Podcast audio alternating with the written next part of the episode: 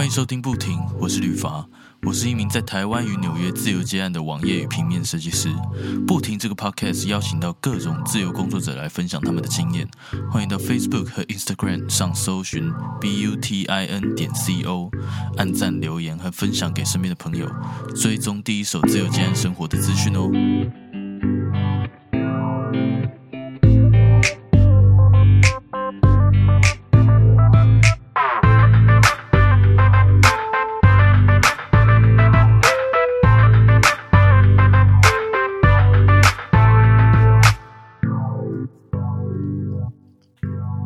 Hello Maggie，可以麻烦你简单自我介绍一下吗？Hello，呃，我现在目前就是做饰品的设计师，然后比较偏向的类型是文创类的，就是手做饰品。那我我做的饰品的特色是，它比较是用呃复合媒材，像是刺绣啊，或是加上一些编织或串珠的元素。目前是把它整理成就是比较偏用各式各样不同的元素，但是是以串珠的方式去创造比较新式的饰品。嗯嗯，那我这边想想先问你啊，就是你当初是怎么样去学这个技能的？是从学校吗？还是？哦，因为我念的其实跟这个呃算相关也算不相关。我原本大学是在念服装设计。那就是念书的过程之中，就是那时候刚好是快时尚流行的时候，然后就是因为对快时尚就是比较那种理念跟想法比较不认同，那我就后来发现说，饰品它是一个呃可以重复性被使用比较高的东西，然后资源浪费相对于快时尚来说，我觉得是相对是比较比较还好。然后再加上我们说，你可以去就是挑选你用比较天然的啊，或是比较自然的资源，或像是天然石啊，或是银饰啊这类的东西，它比较对环境，因为它就是一个呃环境上的一个元素，所以才开始想要就是走这方面，就是有机的嘛，有机的这样串在身上。是 石头这类算是天然石这类算是有机吗？就就没事可以拿来吃这样。你可以我给你看，我这个饰品是很天然，它是完全无害的。你看，我吃给你看。对啊，就是以淡水珍珠这一种，对，然后、呃，它比较让我感觉不会造成像是衣服可能很难以回收，但是像银你可以容易容回收，那嗯石头啊或是珍珠这类的东西，它其实也不会对污染环境造成很大的污染，加上它是可以存放比较久的东西，这样子。那你这些材料都是去哪里找的？蛮多是从国外去搜寻的，就是从国外订购。哦，用订购的，订有去过韩国、日本之类的，但是呃，有时候其实很多天然石，像是台湾，其实有蛮多这类的呃可以取得的地方，这样子，哦，就是可能要哦。花一些时间去去寻找你想要的材料，或是嗯。像是天然石，它有很多不同的色泽，是是，对光泽，你去挑选你想要的。每一个都算是比较独一无二的。其实我是自学的方式，因为、嗯。呃，对材料的熟悉可能是在念大学的时候，因为服装你就会接触过很多不同的布料啊，加上那时候有选修课，可能有一些复合媒材，像是蕾丝啊，或是那一类的材质上的认识。那、嗯。对，那后来呢是主要是开始是会去买日本书来看，但其实我不会日文，所以其实一刚开始就是很辛苦，就是看那个图，然后去去想尽办法理解作者要表达的意思，嗯，嗯对，嗯然后再加上自己的一些想法，或是网络其实有很多影片或是图片，但是并不是说我、哦、去去完全的拷贝人家的东西或者什么，而是说在用这样的同样的方式，因为像刺绣，它就有很多日系、法系很多系，那你可以从中挑选你所喜欢的，然后再加以改良，或是加上你自己喜欢的元素或设计下去做，这样子。嗯嗯嗯，对，了解了解。哎，那你之前不是做这个辐射的吗？你后来怎么会毕业之后你有去找工作吗？呃，毕业之后有做过行销类的工作，因为其实，在念书时期可以选修很多课。那在那个过程之中，其实我发觉我其实是比较喜欢行销这类的东西。嗯，但是因为这个产业其实相对于台湾来讲，它是比较窄，尤其是如果你是时尚产业类的行销，它很多东西其实也是。有一些是包给外面的公关公司，那有一些他们自己做，但是都是主要是跟着就是可能亚太区或是它总部的一个规定下去，那可能就没有真正的所谓的那么多的这类别的工作相关工作可以可以去去找，然后后来就去了。待了一阵子的那个成衣公司，就是比较制造业。然后当时我们的公司是属于比较呃，是属于接单，就是接运动用品、机能服，然后都是很大的厂牌，艾迪达、Under Armour 之类的。那但是在做的过程之中，因为其实它不太需要设计这个东西，你只需要可能你你如果很喜欢打扮。他们可能你就会觉得就有适合你的工作职缺，但是一般的业务，它就是主要是要要去满足客人的需求。他们每个国际大品牌都会有他们的设计跟他们呃每一季每一季的呃走向。其实成衣公司就是去 follow 他们的订单跟指令就可以，是就把他们要的东西做出来这样。对。然后追上他们想要的日程跟交期，这样。那其实这跟设计就是并没有很大的关联。再加上其实就是觉得好像日子这样子一天一天过，好像就是没有什么，好像跟心中所想的不太一样，也不是自己想要的。是是是。那那你后来是怎么样毅然决然就觉得说，哎，辞掉，然后自己去？一方面是有存了一些钱，确实在，因为成衣业其实很忙的季节的时候，加班是加的非常的凶，可能要到凌晨两三点。对，然后回家就反正跟广告公司应该是有得拼。嗯嗯，差不多。对，薪水是蛮稳定的啦，但是你就会觉得就是身体很疲惫，所以那时候就是有先自己存了一笔钱。然后再加上可能就是三十岁，就觉得觉得好像再不为自己做点什么，可能以后的限制，自己对自己的限制啊。当然不是说，因为不见得每个人的想法都一样，只是那时候的自己觉得说，好像如果过了这个年纪，再再不勇敢的做些什么，好像以后就也。不太敢再这样子做，这样，所以那时候就想说，那就就冲一次。对啊，在这个社会框架下，会觉得说，哎，好像未来可能过了一定的年纪之后，好像也要承担一些什么什么东西的感觉。虽然是说，当然就是每个人就是你你为自己负责就好，但是毕竟就是大家还是在这个社会之下，因为可能你的家人也会担心，或是你的朋友，或是就是可能每个。每个阶段，每个阶段可能大家有各自的人生规划，但是我是觉得，关于创业这件事情，或是做自己想做的事这件事情，其实几岁都不算太晚，只是那时候那个时候的自己没有去想到这件事情。或许那个时候如果已经想到，已经这样想的话，或许我可能也会再再晚一点，再准备的齐全一点，才才出来也有可能。嗯嗯嗯嗯，可是对，但我是觉得永远没有齐全那一天。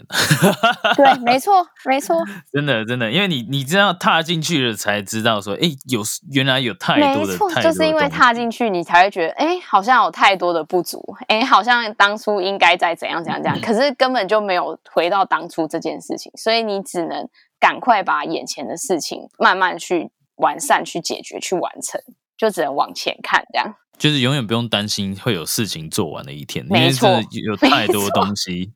你看啊，像像你现在是做这个视频嘛，对不对？那你做视频是不是就是看除了做视频之外，你还要去可能顾虑到品牌啊，然后还要顾虑到营收啊，然后对，说不定好，就算你全部都顾好了，就是这些你都懂，那你又要想你要把你的东西卖出去，那你要怎么去做行销？可能你又要去上行销课，或者去查资料什么之类，事情永远都真的太多了。真的，这真的真的是必须要讲很久才能 讲得完，因为这都牵涉到合伙跟独资的事情，对，就不一样的面向。你那边是自己目前是独资嘛，对不对？对我目前是自己一个人，你不要讲独资，也没什么资啊，就是 自己一个人玩那独立作业，独立作业，只算，所以就是算是一个这个独立设计师的品牌，算是对，也不敢讲品牌啦，就是小本经营这样，小本生意。那那我想问你，后来你为什么会选择就是视频相关的来创业呢？而不是像那个大学辐射学的，可能做做衣服品牌之类的？哦，因为在做服装的过程，其实我发觉我不是很喜欢，就是这件事情，我不是喜欢去设计太大型的东西。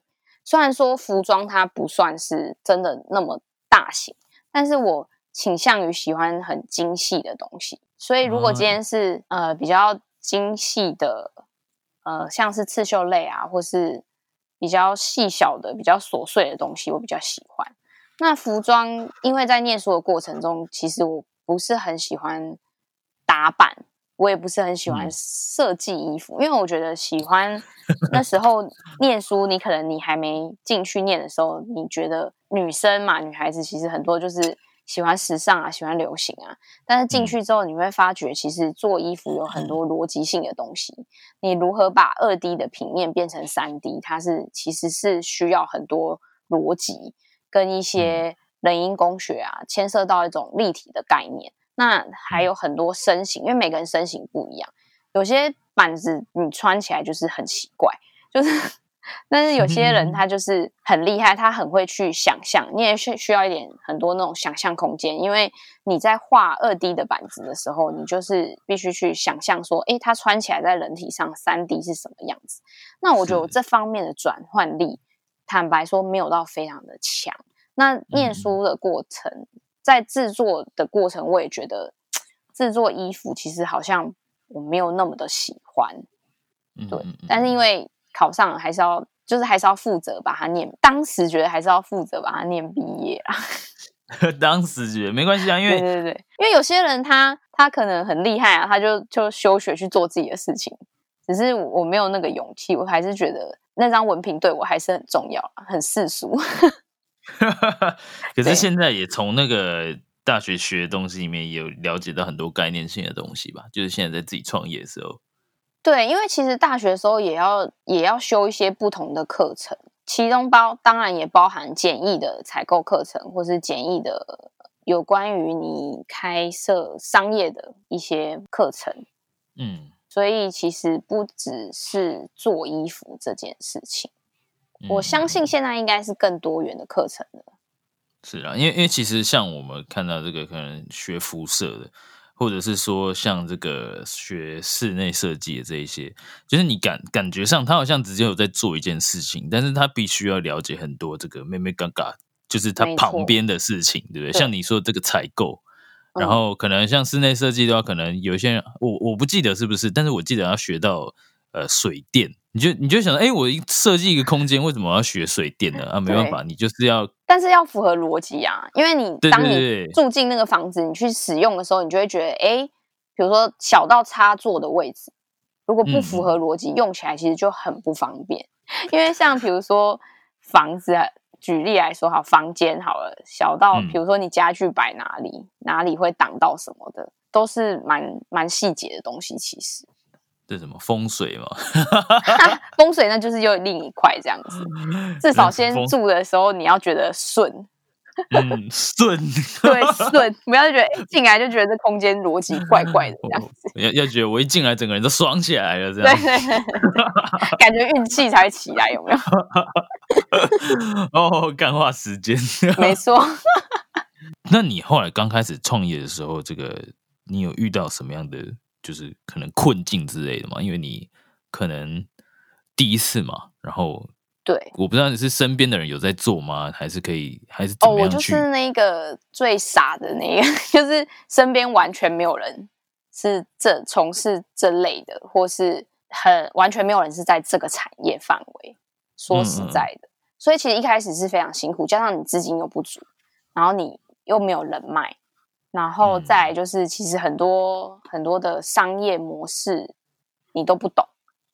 那那时候就很单纯的，其实台湾以前就是市集很流行，那时候只是很单纯的，因为不想要一开始就花那么多的成本去开一间店或者去租一个地方，所以从市集才慢慢开始。哦哦哦哦，那后来呢？后来发展的怎么样？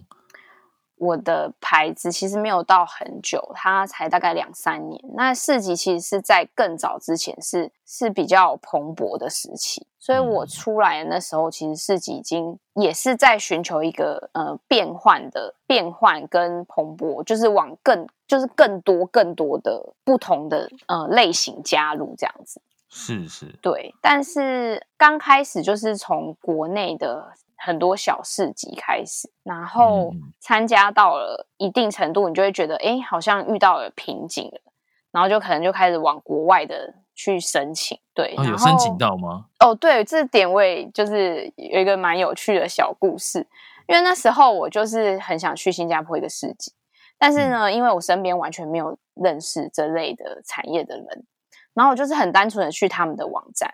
然后网站呢，就是也有，就是有有联络方式 email 嘛，然后就说，哎，如果你有兴趣，你就是你就是去去填他们的那个，就寄 email 填他们那个的那个网络上的那个表。很幸运的，我就真的填一次，然后就上了。然后我就想说，嗯，这个感觉应该是有填的人都有机会吧？对。然后后来我我去那边才认识有一些也是台湾的品牌，然后他们就说他们就很讶异，因为他们其实蛮多其实是认识的品牌介绍品牌给那个主办单位，然后他他们甚至说有很多呃其他国家他们听到就是其他的国家的品牌啊，或是很多其他品牌他们申请了超久都没有上。对，那我才知道哦，原来申请上就是这个四级是是一件哎很应该要很值得 开心的事情，但是因为那时候我觉得我还是很菜嘛，因为我才可能才快摆了，在他国内才摆了快一年了，我就可能也因方面因为爱玩吧，自己爱爱玩爱旅游，然后就很大胆的去申请国外的市集，但是就是有一件事情，就是因为这些市集。除了日本的例外之外，你这些事情你还是要会英文，就是会比较方便啊。是是，对，就是这点就是必须要就是突破的事情。如果有些人真的对觉得他觉得他的英文真的觉得很痛苦，但是我觉得就是这一些基本的东西，就是还是要要会要去突破。因为如果连这一点小小的事情都没有办法去解决的话，那我觉得也不用谈。后面的事情是啦，因为我在常常在节目中也会跟大家，就是有一些是留学的，或者是可能在国外在这个接案工作的，有机会聊的时候，我都会趁机推广一下。就是每一次真的，呃，如果说真的想要把自己的事业做大，不管是自己有一个品牌，还是说自己提供服务的那种，有没有？嗯，就是如果你真的想要赚更多钱，或者是怎么样的话，你想要发展的更好。当然就不能限制自己的这个区域嘛。那有时候你有有办法去参加，或者是接到一些国外的一些活动，或者是一些案子的话，那你其实也是推广自己的一个很好的机会。其实我觉得多多一个语言，对，其实都是蛮特别的经验。对对，你多一个语言，其实我觉得是多很多的世界，你知道吗？嗯，就是你你因为你会英文，所以你可以去跟。其他国家的人沟通，然后你可以去交流，然后你可以了解他们的文化，然后你可甚至可以在当地就是做你的可能生意这样子。对，而且其实那些英文很很基础、很简单啊，就是只要也不需要你一定要很很标准，因为其实很多其实他们也非英语系的国家，所以他们的英文也不见得真的非常的好，只是说就是不要去遇到困难就。就想要放弃或什么，因为像我那时候，可能我自己吧，就是那种比较刚开始出来的时候，就是比较你知道，就是那那个那句话怎么讲？初生之犊可能不畏虎，就会觉得什么事情我都要强迫自己啊，然后要就要去面对，啊去解决啊。就算觉得很痛苦，我还是会逼自己。所以我那时候真的是 网络疯狂找资料，就是比如说哪里有市集啊，哪里有什么，真的是疯狂的找。然后因为我也不好意思去去问别人，因为感觉好像就是好像在。就是跟人家又不熟，我怕别人会觉得，哎，好像在窥探别人的 什么什么什么东西资料的感觉。所以我那时候真的是几乎一刚开始初期没有认识什么朋友，都是疯狂的每天疯狂的查资料找资料。就是除了你要做你的商品，然后你要摆摊，然后你要你又要经营你的网络，虽然说经营的不怎么样，但是。就是很多事情，你知道，你还要拍照，然后你又要上传，就是就是一些电商平台的东西，你要上传网络，然后你又要就是其他闲暇时间，你就是要疯狂的去找资料，然后你还要去看很多其他其他的资讯啊，或者是其他的看有没有什么新的新的最近流行的什么东西啊，你可能会想要研发新的商品啊。就是真的是不是一个很梦幻的事情，就是每天无限循环，而且是你自己一个人去做这些事情。如果是你是自己一个人的，就是你想要你一刚开始是自己一个人，只有你在做这件事情的时候，真的是非常多的东西要做。真的，而且是未知的领域，有没有？就是对，没有人可以问。真的，包括就是你的那些海报啊，你的包装啊，你就是要想办法弄。你不会，你就是要想办法去。因为我我也是换过我的品牌的 logo，因为刚开始就真的是很阳春的随便画，大家就觉得说，哎，你是不是设计系的嘛？我现在天啊，我是服装设计，我是做衣服，我不是平面设计好吗？我怎么可能会像什么印刷？你可能会会遇到一些问题，你也都是要，就是都是要自己去想办法去去去解决。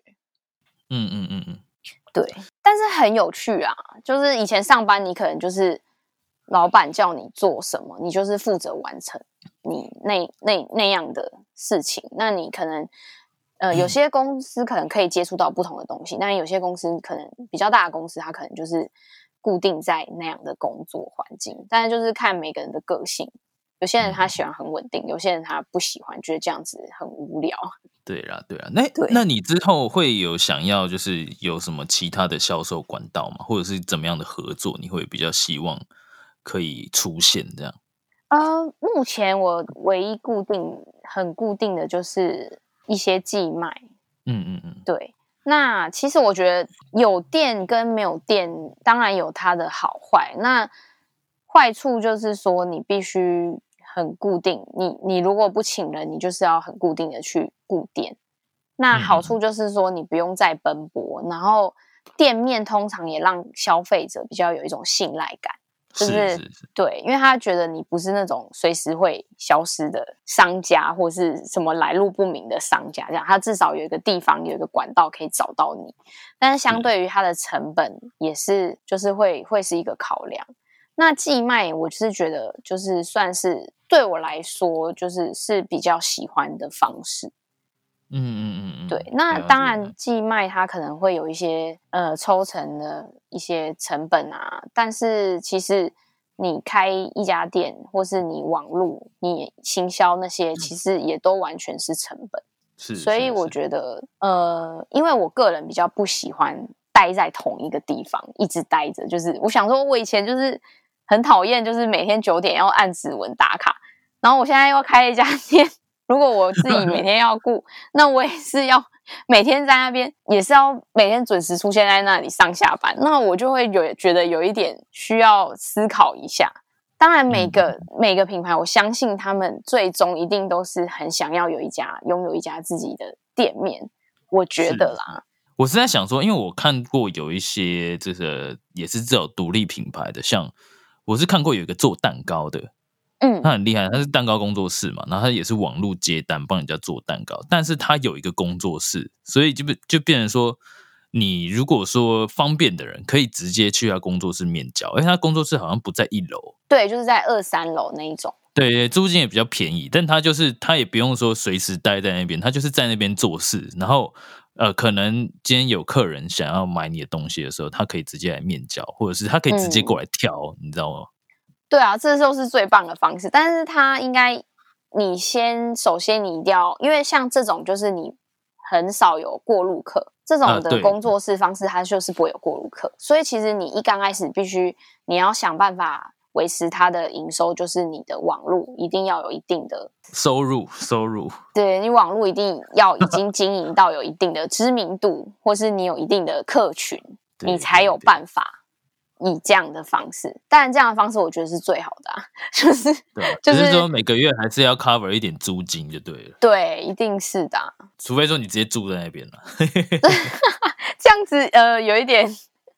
其实我觉得如果分层还好。可如果在同一个空间有隔间，其实也还好，但是没隔间就蛮尴尬。想说，哎，好像好像如果要住在那边，至少要一房一厅哦，那这个就租金又不便宜了。对啊，而且又不能太远。对啊，而且重点是，就是如果是住家跟工作室混在一起，好像不知道，我个人可能比比较觉得会觉得蛮怪怪的，很像做脸阿姨那边有没有？就是两张美容床床在他的客厅这样。有隔间啦，是不是？美容房是哪招？不是啊，做脸阿姨都会这样。所以他帮你做脸完，他晚上要睡在那一张床。没有没有，他有他的房间，不要这样。让阿姨会生气。我没有任何意见，其实都 OK，都 OK，大家开心就好。对对对，看你想怎么睡怎么。只是我个人就是会觉得比较害羞。好了，因为因为我会这样问，是因为就是有一些听众。对不对？那有时候会去听到节目的时候，他会有兴趣的时候，那他可能想要知道说，可能有没有他可能很喜欢你分享的东西，然后你的品牌的时候，他有时候会呃，可能有机会想要知道说有什么合作的可能性哦，理解理解。目前品牌是以呃寄卖，台中有一个固定的寄卖点，然后再就是一些快闪的寄卖的地方，这样子。嗯嗯嗯，了解了解。那所以各位听众，如果说有任何就是合作的兴趣的话，那也可以就是从这集的文章里面找到这个 Maggie 的联络方式，还有他的品牌，可以去看看哈。我到时候会请 Maggie 提供在文章的最下方。好，那我最后最后问你，就是 Maggie，你现在是？这样子也算是个自自由业者嘛，对不对？就是自己在经营这个品牌。那你有没有对这个品牌未来有什么可能？三年呢？三年后、五年后有什么期许吗？就是想大赚钱，也不是。我的目标就是大赚钱。我觉得还好。我觉得营业额这件事情，我觉得毕竟这种东西就是它并没有办法被大量的制造。所以你说要大赚钱，其实其实也没有那么容易。应该就是一方面会希望说，只要能让我持，只要这这件事情能让我持续的去做，持续的去发挥，然后其实就就蛮开心。就是你赚的东西够你的生活开销，因为毕竟人生还是要缴账单啊。对，够生活开销，然后够足够让让自己再去。更精进自己，然后做出更多、更更美、更更美好，然后让大家更喜欢、更接受的东西的这件事情，可以一直持续的话，那我觉得其实对我们来说就会很幸福。当然，确实手做这件事情，它也要面对于就是量产，也要思考到关于量产，尤其是品牌这件事情，因为毕竟你手手做。每个人的时间也是有限，然后你手的产量真的是很有限，但你价格你又没办法拉得很高，嗯，所以应该也会去想说，怎么样在这之间取得一个平衡。了解，了解，了解。对，因为可能还是要配合一些呃其他可以量产的东西，然后再加上你的自己的创意去下去执行。未来应该想调整成这个方面，那更好就是可以像你说的开工作室这样预约制啊，想偷懒可以偷懒啊，这样 应该也没时间给你偷懒。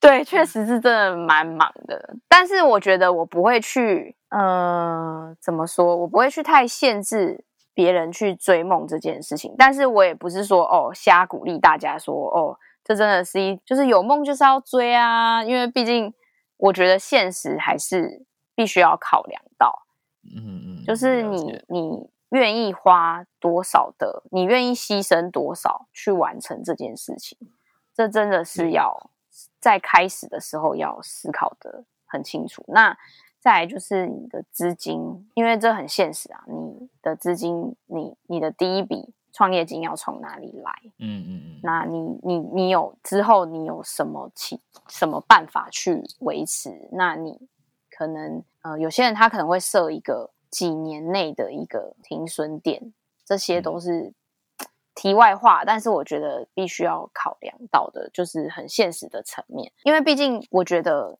成功有很多种定义，然后有很多种方式，每个人他可能想的。成功定义不一样，所以如果自己评估想清楚之后想做这件事，那我觉得还是就是人生不要局限自己。对，嗯嗯嗯嗯，OK OK，但是就是得负责，就是跟你一样，相信你感触也很深。对啊，就是还是真人生是很有很多事情要做，像我以前也是想要就是只做音乐嘛。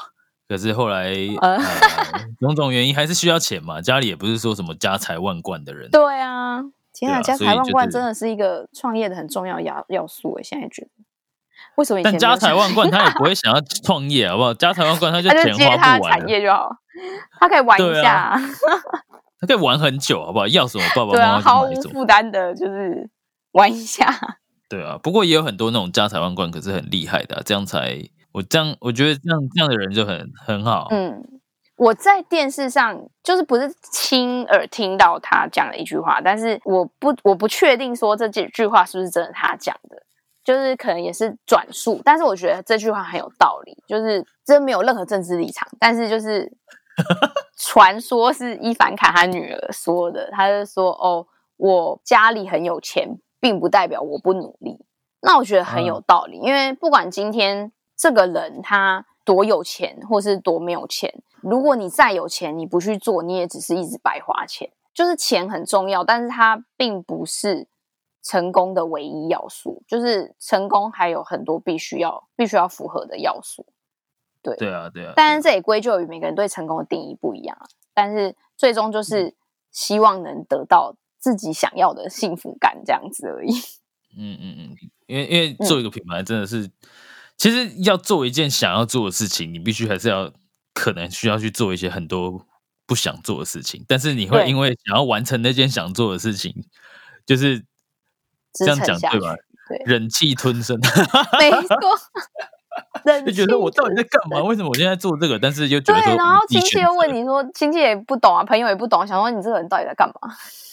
对啊，可是自己就会觉得说啊，算了，我我选的算了吧，我就认命，然后就继续做。对啊，而且也不好。刚开始我可能每个人想法不一样，但我刚开始其实真的也很不好意思讲自己是品牌，因为就是拖着行李箱到处摆摆摊啊，一卡皮箱这样子。有啦，现在现在时代，每个人都是一个品牌了。真的，自己就是一个品牌，就是也是让我从中学习啊。对啊，对啊，对啊。那哎，我想问 Maggie，就是你这个。其实你的品牌有在这个网络上面贩售吗？有，就是目前就是最基本的就是 FB 跟 IG 要有嘛，然后再就是拼口语，比较以拼口语为主。对，哎，听说上架拼口语它会有这个审核标准哦，所以你的你的产品如果太烂的话上不去的。哦，对啦，因为后来品牌越来越多嘛，对这点我也是，就是。蛮爽，有小开心一下，因为我那时候也是，我也以为想说，哎，就是申请嘛，因为我真的是我后来去摆摊的时候，然后就是刚好摊友嘛，会互相聊天什么的，然后他就说，哦，他申请了两三次啊，什么很多次才才审核过，那我就想说，哎，因为我就是真的审，就是申请一次就已经过了，然后我就 内心就是就那时候才想说，哎。原来这不是就是只要申请就过。那时候我不是说我很很多时候其实我都靠我自己一个人，就是到处查资料或什么的。因为我就是有遇到其他的品牌，他们可能就是倾向于会说，觉得说就是 要找，比如说他们获取资讯啊或者什么，他们都感觉就是喜欢现成的东西，嗯，就是他们，因为像我，比如说好这个东西，这个因为像新加坡那个市集，在台湾是没有没有没有那种类似什么。因为像 Creama 这种东西，它就是有台湾的分部嘛，它有一些会中文的会处理，因为它有台湾的网站什么的。可是我申请新加坡那个市集，它是没有这种没有这种的，因为香港很多其实也是跟台湾有合作，所以它可能跟台湾的主办单位或是台湾的市级单位他们有合作。那新加坡那是真的完全没有，对，所以他们是真的觉得我蛮厉害，就是可以自己去填他们的表单，然后就这样申请上，因为那真的不太好申请。然后有加上很多人看到那，哎呀，全英文表单，然后填了也不知道对方到底有看没看。对我就觉得创业这种事情就是主动性要高一点，就是不要什么事情好像都要等别人，或是等等什么，等机会，等什么，等什么，等时机。我觉得很多时候这个个性可能就不太适合，或是什么东西都要等别人教。那我觉得就。不太适合，因为我以前的个性跟现在是完全不一样。我觉得是因为这件事情逼着我去面对我比较懦弱的那个个性。我是属于很客气，然后很 就是台语那种很避俗，然后也不太会跟别人聊天，就是要熟了我才会愿意，就是比较活泼。我是那种很内向的那种人以前，但是就是因为你不得不。看你现在也是话蛮多，对他屁话很多，就不得不啊，没有还是老了啊，就是你知道脸皮变厚了。以前那种以前表姐就是说，哎，还是我老了，就是脸皮很厚这样。就是小时候什么什么都不敢啊，什么就要叫妈妈去，妈妈去这样。一定会老了就是讲，哎，成长一定会被改变的，这是这很正常。对啊，没有，我还是会觉得录这个很害羞啊。那我们。而且前面完全就是脑袋一片空白，你记得要剪好一点，剪剪的顺畅一点。然后有一些我尽量，我尽量 介绍太多品牌屁话那种，其实也不需要。真心觉得就是，好像我自己听就会超害羞，我都很想要躲避这一段。